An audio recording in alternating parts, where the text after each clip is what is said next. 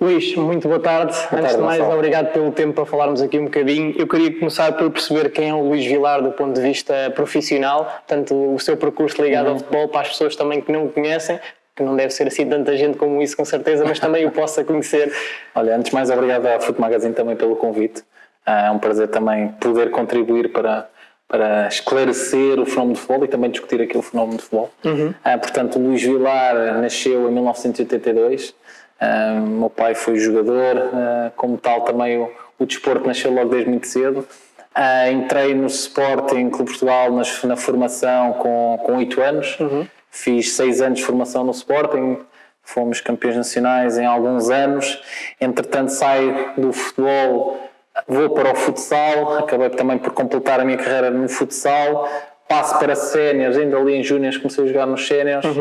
Em paralelo, vou fazendo a minha formação toda no desporto, fiz licenciatura e mestrado em Ciências do Desporto. Depois, quando faço e quando ganho uma bolsa de doutoramento para, para fazer pela Fundação de Ciência e Tecnologia, vou para a Austrália, vou também para os Estados Unidos.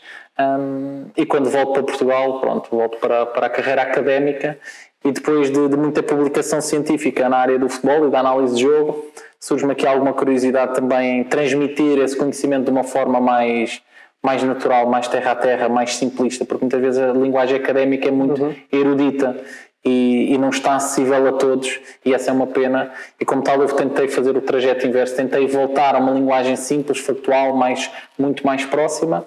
Entretanto, faço um MBA em gestão e aqui na, na Universidade Europeia comecei a fazer a minha carreira desde professor, coordenador de curso, a diretor da Faculdade de Ciências da Saúde e do Desporto e agora estou como pró-reitor, portanto, para a área tudo que é inovação e tecnologia, que é uma área seguramente também a vocês vos diz muito, diz muito a todos e sobretudo nesta altura de pandemia, quer dizer, é super urgente. Claro que sim. Do ponto de vista pessoal, há tempo para, quando não está na faculdade ou quando não está no desporto, já está a rir, já percebi, mas o que é que gosta de fazer? Sim, o meu tempo é, é gerido em slots de 15 minutos. Ok. Ah, portanto, a minha agenda começa em slots de 15 minutos, entre as 6h30 da manhã e a, e a- e a meia-noite estou sempre em slots de 15 minutos. Talvez na última hora já não é em slots de 15 minutos. Ahm, o que é que eu faço? Continuo a estudar, portanto agora inscrevi mais numa loucura para, para, para fazer outro doutoramento, noutra área. Ahm, bom, essa é entre as, entre as 8 da manhã e as 10 da manhã estudo um bocadinho, mas depois venho para a universidade, faço todo o trabalho de gestão académica que me é inerente. Ahm, à noite tento acompanhar um bocadinho também os filhos, tenho dois pequenitos. Ahm, também tento fazer desporto entre paddle, ciclismo e corrida, ah, sobretudo o paddle, agora estou lesionado, já não posso continuar a, a carregar tanto como tenho carregado, Ahm, mas, mas ando neste, nesse a fazer. Ao fim de semana e alguns dias de semana, quando colaboro sempre com a TVI, em comentário de, de análise esportiva, ahm, e em função também da atualidade vai surgindo mais ou menos, também não é uma coisa que, que eu esteja muito preocupado em fazer de carreira um, como carreira como comentador, não é esse o meu intuito. O meu intuito é, é servir e, perceber que sou útil na explicação de conceitos que podem parecer complexos e outra vez torná-los um bocadinho mais legíveis. Muito bem, e é nessa relação com os mídias, nessa relação com aquilo que é o comentarismo, eu queria perceber como é que os clubes de futebol hoje em dia estão relacionados com essa parte dos mídias e o que é que podem fazer para, para melhorar também essa relação? Olha, essa é uma, uma pergunta que se calhar vai para um programa inteiro. Um, em Portugal a realidade é uma, ah, no estrangeiro é outra. Vamos lá ver. A essência da coisa nasce porque em Portugal um, o negócio não é o jogo. ok? Não olhamos para o jogo como o produto. O produto são os jogadores. Na periferia da Europa é assim e nós somos aquilo que chamamos de economias de transição. Portanto, nós não valorizamos o jogo, nós valorizamos os jogadores. Um, e então todo o espetáculo à volta do jogo não é protegido, é protegido o jogador. E o jogador é protegido através de, de resultados esportivos um, e é protegido através da estabilidade que, que se vive dentro do clube e também é protegido o presidente, porque nós vivemos muito ainda em normas associativas, ah, em regime associativo. O que é que acontece? Um, os mídias em Portugal tentam influenciar muito a comunicação social, um, seja através de, das suas newsletters de uma forma uh, mais condicionada ou, ou inclusivamente a, a chatear as redações, a tentar pressionar os editores para que determinados jornalistas não digam determinadas coisas ou que determinados comentadores não façam as análises aos seus jogos, tentar condicionar, um, obviamente sempre também com o trabalho de fontes uhum. um, que é um trabalho que é muito difícil de gerir um, e infelizmente a comunicação em Portugal uh, despreza o futebol em função muitas vezes de proteger os presidentes e proteger as, as no fundo o, a, a, direção dos clubes. Essa é uma pena porque uhum. uh, nós não potenciamos o nosso maior ativo e o nosso maior ativo é o jogo, é o futebol português, um, e numa lógica global não vamos conseguir exportar, não vamos conseguir uh, ser competitivos uh, com outros países, nós competimos com outros países porque os stakeholders internos não se, não, se, não, não se alinham. No fundo, esta ideia de liga uhum. uh, não existe, porque ali é uma associação de clubes para um fim comum e esse fim não é comum. E, existe claramente então aquilo quando ouvimos falar das danças de bastidores, existe esta, esta pressão e existe esta tentativa de meter o dedo muitas vezes naquilo sim, que é sim. a parte mais. Não, sem dúvida, absolutamente nenhuma. Não é na comunicação, não é só no futebol. Uhum. Um, quem, quem acha isso, quem sai do mundo académico dos livros e acha que isto é tudo bonito, não é. As empresas todas funcionam assim. A comunicação social é efetivamente o quarto poder, não é? Uhum. Um, temos os três poderes consagrados na nossa Constituição, depois temos um, o quarto poder que eu acho que é a comunicação, a comunicação social, porque influencia muito a opinião das pessoas. Um, e os clubes, como vivem de base associativa e vivem da opinião pública, os presidentes continuam a ser eleitos com base no que os sócios pensam, no que os associados, no clima que reina, uhum. a, a, comunicação social continua a ser vista como um, um stakeholder muito importante para eles. Um, isto começou, e eu, eu, considero que mudou verdadeiramente com, com o João Gabriel, quando foi diretor de comunicação do Benfica. As coisas aí mudaram completamente. Foi, foi talvez a pessoa que conseguiu ver mais além e começou de uma forma muito mais assertiva também a interagir com a comunicação social para um, criar uma narrativa, aquilo que nós a narrativa que reina na opinião pública uhum. uh, e depois os outros, os outros clubes seguiram-se um, mais já com as redes sociais tempo de Bruno Carvalho que condicionava muito com, com a empresa Young Networks aquilo que era o pensamento vigente nas redes sociais. Um, mas hoje em dia os clubes tentam fazer todos isto. Talvez o foco do Porto seja aquele que, que ainda vive mais. Um, que ainda vive com, com menor conhecimento desta matéria e também com mais desprezo por esta matéria. E esta questão da Superliga, qual foi o grande problema e porque é que gerou tanta confusão e porque é que gerou tanta discórdia junto das várias pessoas envolvidas no futebol? Olha, a questão da Superliga, eu tive a oportunidade porque hum? recentemente também colaboro com o Observador para, para escrever alguns artigos de opinião. Um, a gênese da Superliga é supernatural e vai continuar a existir. Mais tarde ou mais cedo vamos estar a ouvir falar de Superliga. E a gênese é simples, portanto, houve uma quebra de receitas na ordem dos 35% uh, dos clubes de futebol, uhum. um, 35% não em dois meses, mas 35% anual, uhum. e se a despesa é fixa, pá, isto é como em casa, obviamente, se tu ganhas menos 35% e mantens o teu nível de despesa, uhum. tens que reequilibrar de alguma coisa. Ou aumentas a receita e voltas a reequilibrar do lado da receita, ou cortas a despesa. Uhum. Não podes cortar a despesa porque, além de ser um setor competitivo, tens contratos de média duração com os jogadores, essa é, é a principal fonte de despesa de uma sociedade esportiva, 70% da, da despesa uhum. anda em ordenados jogadores. Não se podendo uh, cortar do lado dos jogadores, tem de se inventar uma nova receita imediata. Uhum. E a Superliga é, obviamente, algo que já estava no, no, pipeline de inovação destes clubes e é perceber simples. Um, portanto, o que tu fazes em receitas de jogos, em direitos de transmissão televisiva, uh, depende de duas variáveis. Portanto, número de jogos, uhum. ok? E a audiência média por jogo. E a audiência média por jogo é tanto maior quão maior for a base associativa dos dois clubes uh, em, em, confronto.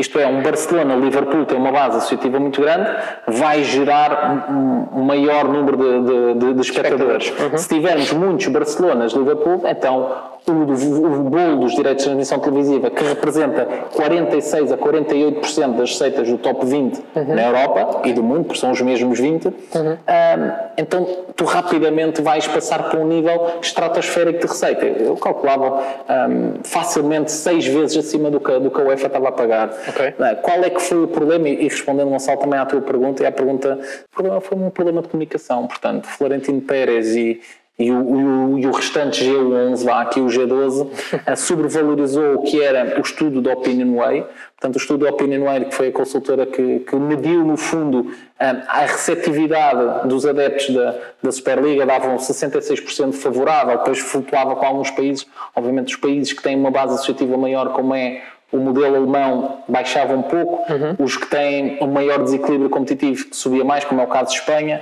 Um, e sobrevalorizaram essa, essa noção.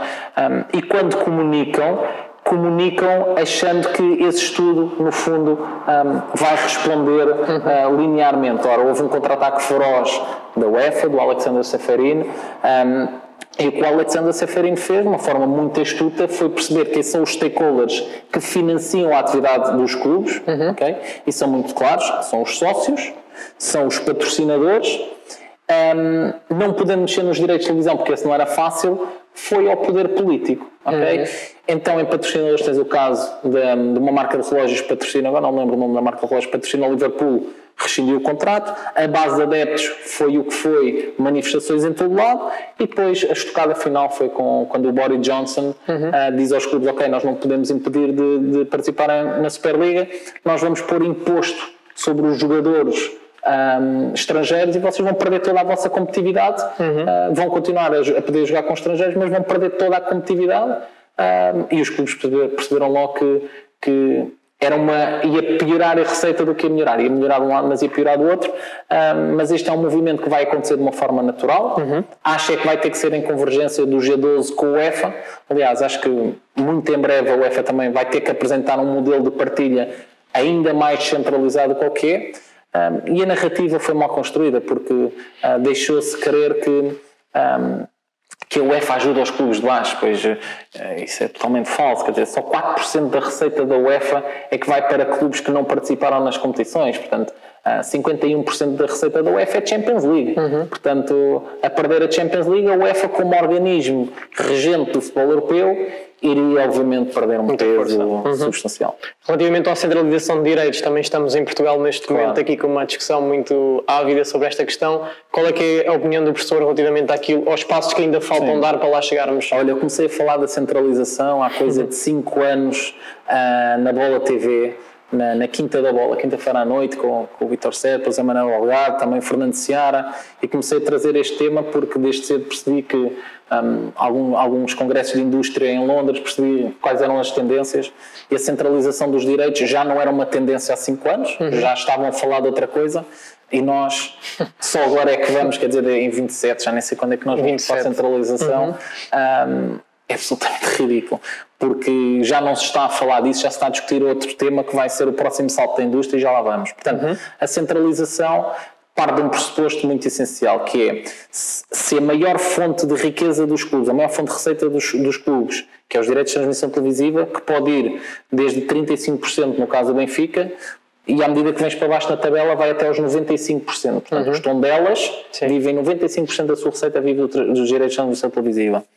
Porque eles recebem muito pouco. Ora, se esta fatia for mais bem dividida por uhum. todos, não digo igual, mas de uma forma mais homogénea, o que tu vais fazer é vais, vais encurtar as diferenças entre as duas equipas, vais começar a ter melhores jogadores e jogadores mais parecidos entre o campeonato e os treinadores dos Tondelas vão acreditar, e eu aqui peço desculpa ao Tondela, mas é só para exemplificar o baixo uhum. orçamento que têm, um, os treinadores do Tondela vão começar a acreditar que com estes jogadores que têm hoje à sua disposição, podem fazer para o Benfica. Então vão, vai haver um, um, jogo de ataque do Tondela na luz, uhum. uh, o Famalicão vai a todos os campos para ganhar, uh, vai deixar de haver jogo passivo, vai deixar de, de, haver o autocarro, vai deixar de haver simulações, porque o jogo vai ser um jogo, uhum. não vai ser o jogador, não vai ser a subserviência dos pequenos aos grandes, que depois se materializa em contratos de, de empréstimo de jogadores, porque em troca de, de, de, votos na Assembleia Geral da Liga. Portanto, depois, quando há, quanto mais desequilibrado financeiramente e quanto maior é a dependência dos pequenos dos grandes, maior a subserviência. Uhum. E é este espetáculo triste que vivemos em Portugal, que é uma subserviência de todo o desporto ao Benfica, Sporting e Porto, que só faz mal é ao desporto. Estava a falar aí de, das novas tendências, podemos entrar já por aí.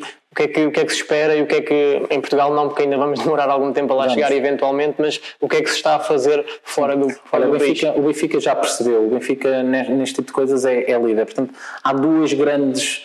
Hum, há duas grandes chaves que vão mudar o negócio, ok? Uma é mais no curto prazo, um, e já ouvimos falar o 5G, já estamos a ouvir aí a falar a, um, as operadoras já estão a anunciar a chegada do 5G, o Benfica já está a implementar o 5G no estádio, uhum. que tem a ver com a experiência do adepto no campo. Portanto, uh, basta porem, vão ao YouTube e ponham, um, não sei se era se era Werder Bremen, era um clube, uh, portanto, era um clube qualquer da Alemanha e metam Vodafone, 5G e vão ver já os adeptos com, com a realidade aumentada, basicamente a verem o jogo de futebol a apontar para o campo uhum. e veem a velocidade a que os jogadores correm, podem aceder aos dados biométricos do jogador.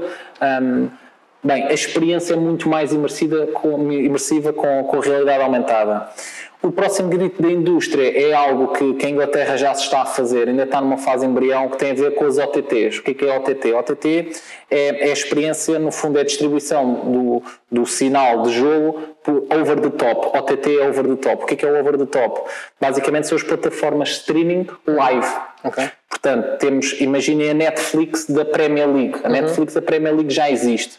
Qual é que é o problema e porque é que a, a plataforma ainda não arrancou como, como vai arrancar no futuro. Tem a ver com o delay entre o facto e a observação do facto okay. via streaming. Uhum. Porque o lag é tão grande que faz com que a pessoa receba na aplicação: olha, foi gol do Manchester City. Uhum. E fica ali 30 segundos a ver: olha, gol do Manchester City.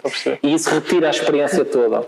E o que vai acontecer é que com o 5G isto vai ser imediato um, e os clubes vão passar a vender não Portanto, os direitos de televisão, sim, vão continuar de uma forma normal, uhum. mas vão passar a vender os direitos de mídia, okay. os direitos de, de, internet. E o que vai acontecer é que por 2 euros, por 3 libras, por 4 libras, tu vais poder assistir ao Benfica Porto, estejas onde estiveres, vais comprar o jogo para, para assistir em live streaming. Uhum. O Benfica já fez a Benfica Play, portanto, em 2000 e eu acho que foi 2015 o presidente do Crystal Palace disse que já não deviam ter vendido essa ronda no fundo à, à Sky Sports, parece-me a mim. Um, e o que aconteceu foi continuar a vender mas por exemplo no, no Boxing Day em Inglaterra uhum. os jogos já não foram transmitidos pela televisão foram transmitidos via internet para se fazer uma experiência. Ora, eles centralizaram uh, os direitos de transmissão televisiva aqui há muito tempo, quer dizer, nós vamos centralizar em 2027, bem, as OTTs devem vir para 2035, quer dizer, o futebol aí já vai ser outro e nós vamos ser muito, muito, muito pequeninos se não fizermos rapidamente nada para acelerar é, esse encurtamento de distância. E falou aí também da, da relação com as, os clubes que vão na frente, também depende muito das pessoas que estão à frente dos clubes, como é óbvio. Eu queria perguntar, um, hoje em dia, dentro de uma estrutura de futebol, as pessoas que lá estão, o professor sente que o nível de escolarização, o nível de experiência é igual, sente que isto é importante, uh, qual é que é a relação aqui entre aquilo que as pessoas sabem e o que deviam saber para conseguir Sim. depois ir ao Olha, eu, eu se calhar deveria ser mais defensor da, da formação académica, eu acho que nós temos que enquadrar a formação académica no que é necessário. Portanto, uhum. nós estamos a falar em competências, okay? perfil de competências. Primeiro temos que entender qual é o perfil de competências para o exercício dos diferentes cargos. Uh, depois temos que perceber como é que se pode construir esse perfil de competências. Já há diferentes caminhos para construir o mesmo perfil de competências. Uhum. Há um caminho académico, há um caminho mais empírico e há caminhos híbridos, portanto, há mil e um caminhos para chegar ao mesmo nível de competências e tu podes estudar antes ou depois, tu podes ter a experiência antes ou depois, podes ter em paralelo. Um, o que é que me parece?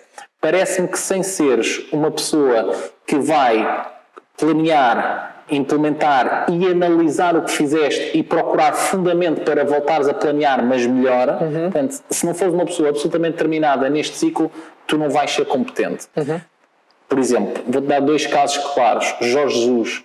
O Jorge Jesus não tem formação académica, mas neste ciclo de planeamento, operacionalização, avaliação e reflexão para reconstruir um planeamento mais superior, um planeamento melhor, um planeamento mais eficaz, Jorge Jesus fez isto muito assertivamente e de uma forma muito preciosa durante 30 anos. Uhum. Chegou a um ponto que percebeu que a carreira dele não passa dali se ele não for uma pessoa que, do ponto de vista da reflexão global e do equilíbrio um, do conhecimento de uma forma mais holística, Sim. se ele não desse esse passo.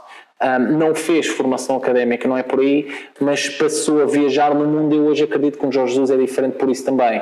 Acho que lhe falta formação académica. Se o Jorge Jesus tivesse formação académica, ia ser muito melhor do que qualquer hoje. E depois há os outros treinadores que vão pela via académica e chegam a um ponto que não percebem a interação de soft skills com o balneário e com as pessoas, como é que se trabalha porque estão agarradas aos livros um, e tem algum momento também que, que fazer isso. Ora, um, hoje também já há investigação sobre como é que se lidera equipas de uma forma muito profunda. O que é que me parece?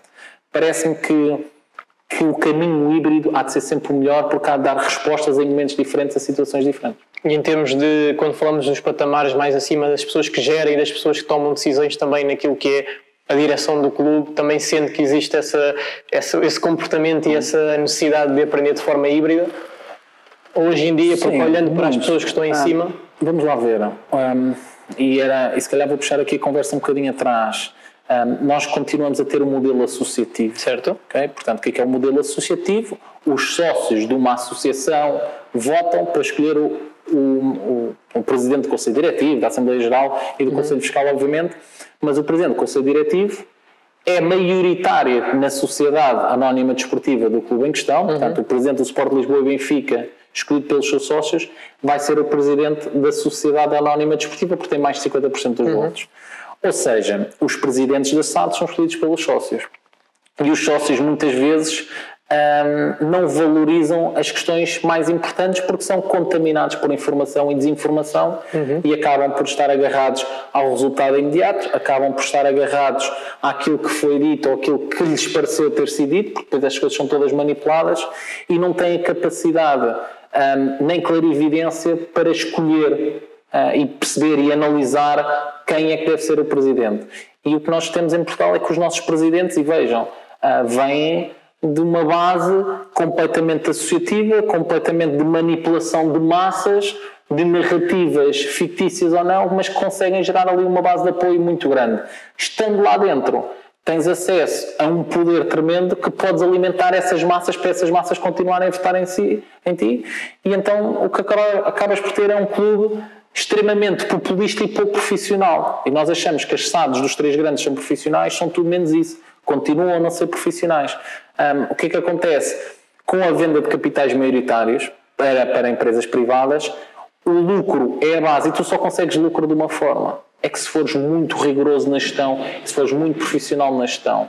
Um, só que também tens que fazer um processo de due diligence muito assertivo sobre quem vendes o capital social. E o acordo uhum. para social deve estar assente em determinadas premissas, de forma a que não entre um qualquer investidor. Uhum. Ora, os nossos clubes estão tão carentes, tão carentes, tão carentes de dinheiro, que chegam a fevereiro, março e estão à procura de um investidor que é para concretizar o plantel da próxima época. Uhum. E estão dispostos a tudo a passar o capital social. Depois, a partir de setembro, vivem bem e até fevereiro já estão à procura de um investidor e vende-se e compra-se SADs em Portugal e Seducs um, sem o um mínimo de, de due diligence, de verificar uhum. quem são os compradores uh, e os problemas estão aí. Quer dizer, Cova da Piedade, Lenses, Atlético, Pá, vão por aí, temos que, se calhar, dois casos de sucesso em Portugal. Temos uhum. o Famalicão e temos o Casa Pia hoje, já. que é provavelmente o projeto desportivo mais interessante em Portugal e acho que as pessoas vão, vão, vão ouvir mais tarde ou mais cedo falar do Casa Pia.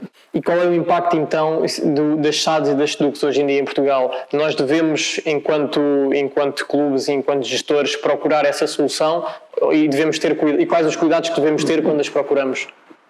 Olha, por lei já não é, já não é possível uh, no futebol profissional não teres, uh, uhum. portanto, uma SAD ou SEDUC. A diferença, para perceberem, a SAD tem mais que um sócio, o SEDUC é um sócio unitário. Portanto, geralmente é o clube que tem 100% numa SEDUC. Uhum. Numa SAD, tu podes captar uh, capital externo. podes, podes vender a 10%, 20%, 30% a alguém. Só podes passar dos 51% em sede da Assembleia Geral. Portanto, os estatutos também prevêem isso. A primeira coisa é que tu tens que preparar o teu clube para venda. Uhum. Okay? Tu não podes chegar a um, a um momento de desespero tal em que vais vender, porque aí vais vender ao preço da uva mejona, uhum. passa a expressão, e, e vais estar tão desesperado porque quem te vai, não vais poder escolher quem é o teu parceiro, porque isto tem que se entender como um casamento e como um parceiro, e vais acabar por largar o clube a um parceiro que vais te arrepender em seis meses, não é? O Belenenses foi comprado acho por 500 euros pela Code City, para, para ter-se noção o desespero que, que o Belenenses tinha na, naquele momento para vender a Sada.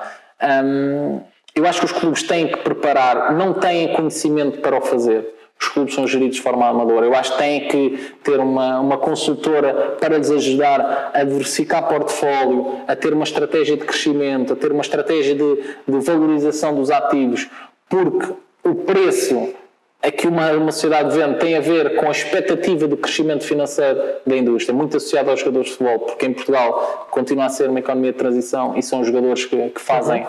A, a maximização do, do, investimento. Portanto, tem que haver um plano a médio prazo e tem que se perceber que a estrutura do clube está preparada para isso. Ou seja, tu não podes ter um plantel velho, tu não podes ter um plantel sem um controle médico profundo dos jogadores, um, tudo o que gravita em torno dos jogadores, porque esse é o ativo principal da, da, das chaves em Portugal, juntamente com, com, os terrenos e com a marca, no caso dos três grandes, um, tu tens que preparar toda a estrutura para teres um case e mostrares o case. E só depois de construir o case é que podes ir para uma ronda de investimento. E é mesmo assim, quer dizer, isto é uma startup, é normal, uhum. se calhar a Food Magazine um dia vai ser assim, vai ter um uhum. sucesso tão grande, tens que montar o case de forma a mostrar o crescimento para os próximos 5 anos para ir buscar capital externo. Não é? Se calhar vemos o Shark Tank, estas coisas todas, é rigorosamente assim. O que é que os clubes fazem? Não fazem nada disto, chegam ao fim de linha completamente em que amanhã não pagam os ordenados e aparece lá um investidor qualquer que traz uma mala de dinheiro e diz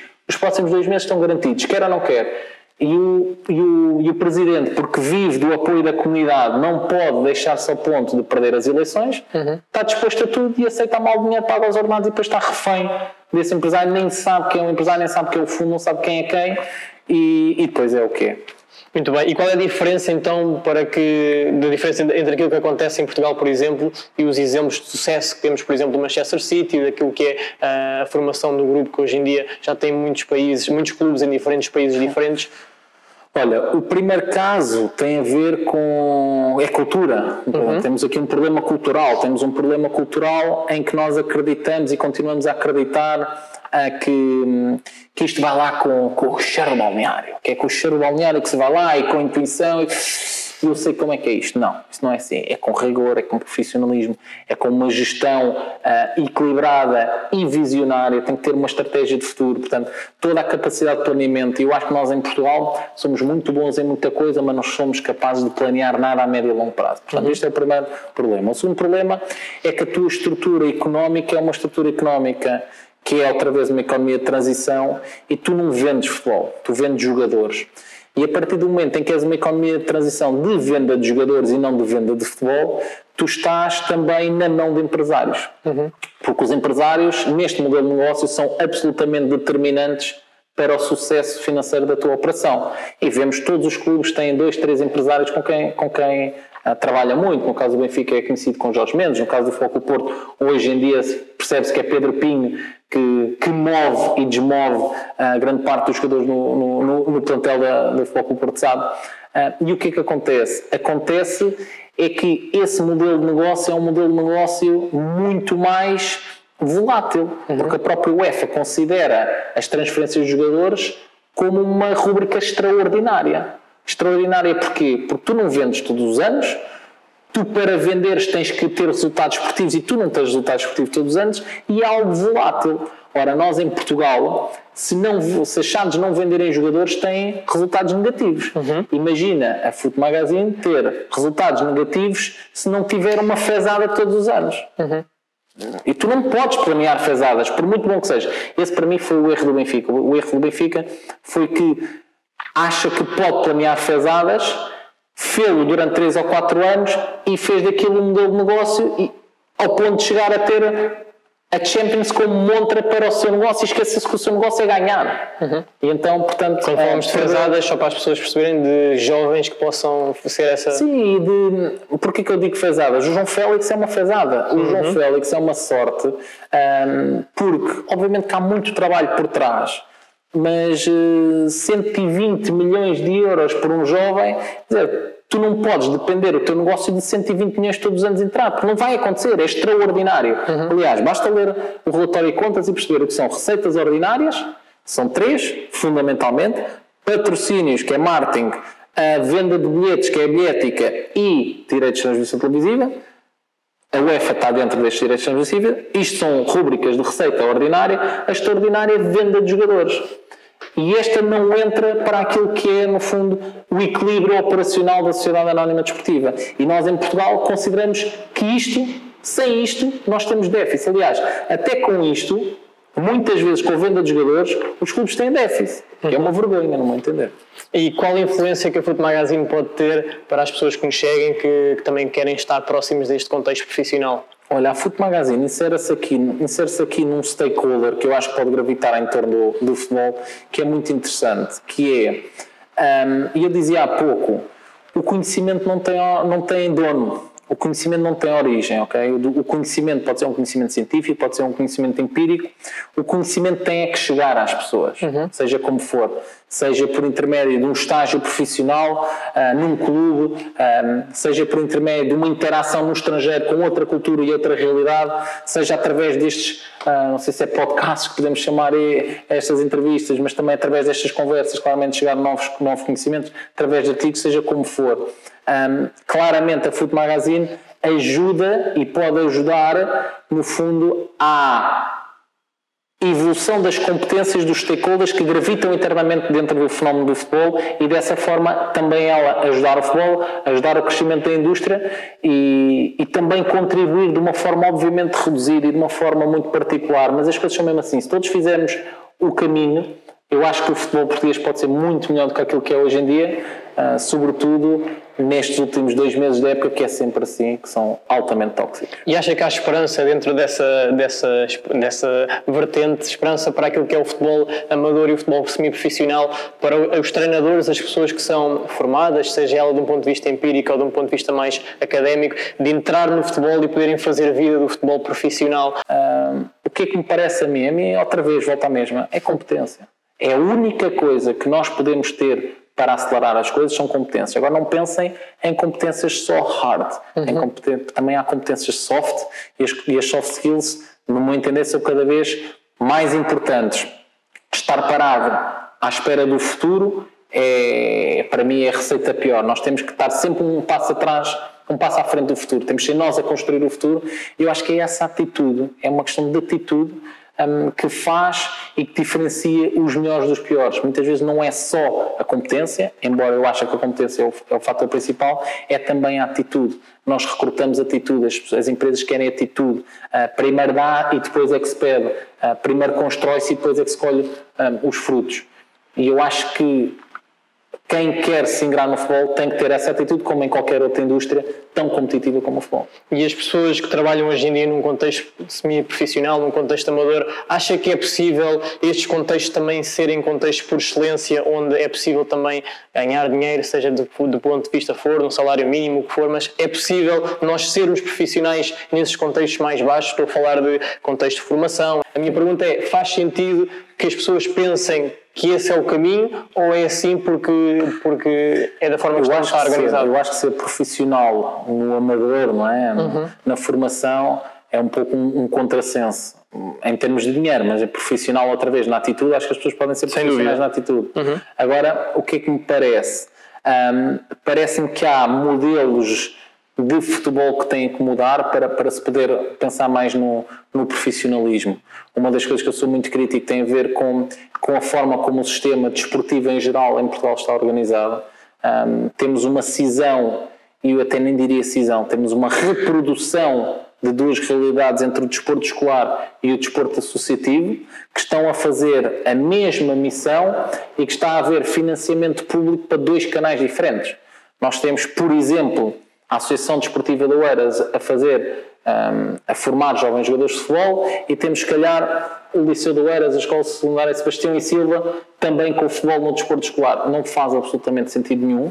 Uh, o governo é só um, o Estado português é só um e o financiamento tem, tem que ser só um por um único canal. Esse modelo é um modelo um, escolar que já, um modelo académico, se quiser, que é um modelo norte-americano, em que uh, as escolas e, e, as associações têm um plano, no fundo os clubes, uh, existem poucos clubes, mas há um plano claro para o jogador uh, poder entrar no draft, no fundo ser selecionado por uma liga profissional, e então as ligas sim serem ligas profissionais. Eu acho que enquanto as escolas, uh, e nomeadamente, e repare, em, em políticas de Partido Socialista, o desporto está na educação, uhum. mas em políticas de, de social-democracia o desporto já não está na educação. Um, e, este, e diz muito sobre a forma como vê, mas independentemente da forma como se estrutura o subsistema desportivo, parece muito claro que enquanto não houver uma convergência entre recursos da Escola, do Ministério da Educação e recursos da Secretaria de Estado uh, do Desporto e da Juventude um, alinhados numa política desportiva una e uhum. única, nós nunca vamos conseguir profissionalizar o desporto como outros países. E que faz todo o sentido. E que momento-chave, alguma decisão que se lembre que, que o faça hoje em dia estar aqui, que o faça ter percorrido este. Hum, este uma trajetória pessoal. Exatamente. Olha, tenho algumas. Hum, eu, eu, pronto, eu sou, sou aquele tipo de pessoa que, que, está sempre a construir o que não tem e isso às vezes também me causa uma ansiedade tremenda e, e acho que a maturidade também vai ajudar a, a meter-me no meu lugar mais. Um, há decisões muito interessantes. Um, há a decisão de ter deixado de jogar futebol para jogar futsal e voltar ao Sporting, um, porque percebi que a modalidade se coadunava mais às minhas, às minhas capacidades físicas e táticas também, e técnicas. Um, depois há, há, a decisão clara de ter começado a estagiar com um professor na Universidade, o professor Jorge Castelo, um, e, te, e, ainda era estudante de, segundo ano, de quarto ano e já estava a acompanhar nas aulas de segundo ano e estava a perceber como é que ele organizava o pensamento. Uhum. Disse, fiz o meu mestrado e, e essa foi uma decisão importante de acompanhá-lo e comecei a carreira académica por, por acompanhá-lo e copiar as boas práticas que ele, que ele tinha. Uh, momentos decisivos também passa por, por ter ganho a bolsa de doutoramento da Fundação para a Ciência e Tecnologia e conseguir operacionalizar aquilo que eu fazia em campo um, em ciência, em uhum. números, medir comportamento tático em números, as pessoas acham que isto é abstrato. Um, mas Não eu é. percebo que o conhecimento ainda só tem 10 anos e precisam mais para, para eles chegar até ao campo de treinos. Um, esse foi outro momento decisivo, mas sobretudo eu acho que o momento decisivo tem a ver, não é um momento, é um princípio, que, uhum. que foi o facto de eu ter estado no desporto de competição mais de 20 anos e moldou um pouco o meu caráter. E, e é isto que eu digo às pessoas: que é, tu treinas de segunda a sexta, dás o máximo de ti de segunda a sexta, chega ao sábado, às vezes jogas e perdes, outras vezes nem sequer jogas. Uhum. E, e, chegas à segunda-feira e tens que refletir o que é que vais fazer. Se fazes menos do que fizeste naquela semana, então não vais jogar e vai ser pior e mais vale ir embora. Uhum. Um, o que tu fazes é, é melhor e sobretudo é analisar o vídeo, começamos sempre a semana com o vídeo, analisar o que fizeste mal para melhorar. Este é o tal ciclo que eu falava há pouco do, uhum. e dei o caso do exemplo de Jorge Jesus. E depois de estares 20 anos a fazer isto 7 em 7 dias, isto não é um comportamento, isto é o teu ADN. Eu hoje no meu trabalho eu sou isto. Eu no meu trabalho eu analiso, eu implemento, mas eu falo com as pessoas, eu percebo o que é que correu mal e da próxima já vou fazer melhor. E depois de estar aqui uns anos a fazer isto, quer dizer, em 5, 6 anos eu já levo um capital know-how que, uhum. que me torna distinto. Eu acho que é na atitude que, que, que, tu consegues ser distinto e é neste rigor absoluto de refletir sobre a prática e medir aquilo que fazes uh, para corrigir outra vez a, teu, a tua intervenção que, que te torna verdadeiramente distinto. E eu acho que foi o desporto de competição, foi o desporto de equipa um, que me fez, que me fez, que me fez chegar aqui. E tem alguma verdade absoluta que hoje em dia, algumas que já deixou cair e outras que ainda, que ainda usa hoje em dia? Algum, algumas chavões, não é? A, a, mudança é a única constância, não é? Talvez essa seja uma, uma boa verdade, mas eu diria que, que a minha maior verdade é, é ser honesto com as pessoas que trabalhas, mesmo que tiveres que ser altamente frio, altamente direto, um, dizeres o que a pessoa não gosta, mas sempre dizeres a verdade. Eu acho que quando, quando tu trabalhas com as pessoas de uma forma honesta e ao serviço delas, elas podem também de vez em quando não gostar, mas elas vão dar por ti. Elas uhum. vão fazer pelo projeto. E não há ninguém, mas ninguém no mundo que não faça melhor com uma boa equipa do que faz individualmente.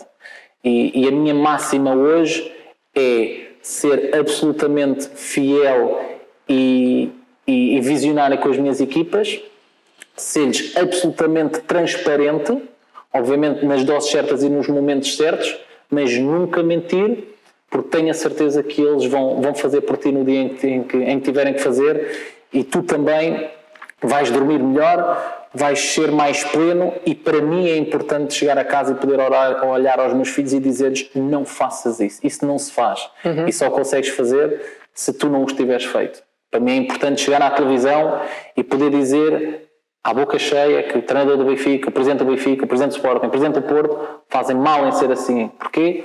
Porque eu não devo nada, não, não há negócio, não há subserviência nenhuma e isso, obviamente, não me permite, se calhar, atingir alguns, alguns palcos de, de maior relevância, mas uh, e, e, terminando se calhar uhum. parafraseando o psicólogo Santiago Coca que foi psicólogo em Espanha da seleção de futebol um, os resultados têm que ser normalizados pela ética. Isto é um terceiro lugar pode ser muito melhor que um primeiro. Se a forma como o atingiste é uma forma muito mais plena do que o primeiro. Portanto eu acredito que muitas vezes ficando em terceiro sou mais campeão que os primeiros. E dito isso, em termos de percurso, alguma consequência ou assim alguma dificuldade que se lembra que teve de acordo com aquilo que tem feito até agora e por ser se calhar às vezes tão direto e tão, e tão também pragmático se calhar? Olha, o ser direto, obviamente a vida também nos vai ensinando como sermos diretos, os discursos que escolhemos. Uhum. Eu, eu fui crescendo com o tempo, obviamente. Uhum. Também hoje, hoje sei sei estar mais calado e sei ouvir mais e sei refletir mais e, e dizer, obviamente, no, no, no momento certo. Um, mas outra vez, tudo o que eu tenho e tudo o que eu conquistei foi assim e tudo o que eu não tenho também foi, foi, foi por ser assim. Eu vivo bem com isso, eu quero viver uh, onde eu sinto que, que, estou lá pelas minhas potencialidades e não quero estar onde não chego pelas minhas potencialidades e por aquilo que eu, que eu aporto de valor. Um, e eu acredito, e isto é uma arrogância tremenda, que se não estou nos sítios onde eu acho que tenho competência para estar, é porque os sítios não estão preparados para me receber. E isto é uma arrogância tremenda, uh, mas é verdadeiramente o que eu sinto. O que é que o Luís de hoje diria ao Luís de há 15 ou há 20 anos atrás? Ah, menos pelo 90, menos arrogância, menos certezas, uh, mais calma, uh, mas igualmente fiel a princípios e igualmente fiel a pessoas que te acompanham, que são poucas, mas que, que essas jamais, por, por razão alguma, a gente deixa pelo caminho. E seria um Luís, se calhar, mais focado no futebol, no treino, naquilo que é a vivência diária como treinador ou numa estrutura técnica, ou continuaria a ser, ou, e se tivesse que falar com o Luís há 15 ou 20 anos atrás, seria o mesmo caminho? Mais a parte não, académica, de estudo. O Luís, há 15 a 20 anos atrás, achava que, que, que ia ser treinador. Uhum. O Luís hoje acha que pode ter um papel importante na, na, na gestão do futebol, um, seja do ponto de vista da formação de treinadores, seja do ponto de vista da gestão de, de direção desportiva em si, seja através da gestão de clubes. Um, mas outra vez, não, é um, não é uma premissa tão importante ao ponto de eu abdicar do que é que seja, porque também, através do ponto de vista financeiro, uhum. não preciso, vivo com pouco, uhum. vivo com pouco e quero viver com menos. É algo que eu quero fazer, é viver cada vez com menos para estar cada vez menos necessitado de, de abdicar de alguns dos princípios que, sobretudo quando tens filhos, tu não, não queres abdicar e, e sentes que, que se por isso perderes dinheiro, então não faz mal e queria perceber um bocadinho onde é que estamos a fazer uma apresentação deste local e se não fosse aqui, onde é que poderíamos estar num sítio que seja uhum. representativo também para si e que, e que, as pessoas também poderiam gostar de ver. Bem, qualquer dia é aquele programa do, do, do Daniel. do Daniel Oliveira. Olha, nós estamos na capela do Palácio da Quinta do Bom Nome, que é as uhum. instalações da Universidade Europeia, do campus da Quinta do Bom Nome. Nós temos três campos, este é aqui em Carnida, em Lisboa. Uhum. Uh, portanto, é um palácio já muito antigo. Portanto, este é um edifício um, ah, que é, no fundo, uh, preservado. Não podemos aqui mudar. E eu acho que esta capela é tão bonita, apesar de não ser católica, que eu gosto de, de, de estar cá e gosto de vir e gosto de contemplar também o que é isto. Uh, onde é que nós poderíamos estar? Olha, eu estaria bem no mar. Uhum ou estaria bem num campo de futebol. São os dois sítios onde eu me sentiria que estava em casa. No mar, porque hum, a natureza também nos dá a liberdade e a energia que muitas vezes precisamos para refletir e fazer melhor.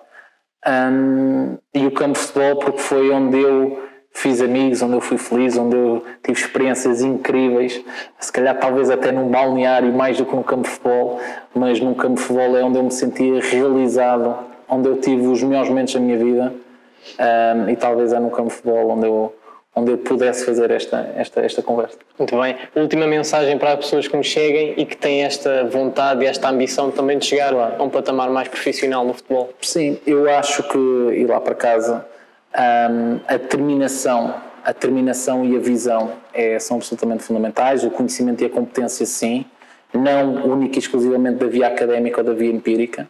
Acho que estes dois caminhos têm que convergir em algum momento na vida das pessoas. Um, ouvir e aprender com base nos outros é muito importante um, e serem fiéis às vossas equipas, sejam elas quem forem, sejam as equipas de roupeiros, sejam as equipas de alto rendimento, absolutamente fiéis aos outros, ao serviço dos outros. Um, queria fazer esta última pergunta para tentar perceber se o professor também tem pensado muito sobre isto. Um, os clubes ainda podem utilizar os seus recursos humanos e os seus recursos materiais para um, contribuir para aquilo que é a sustentabilidade do clube? É possível? a sustentabilidade do clube é feita e é atingida pela construção de valor acrescentado.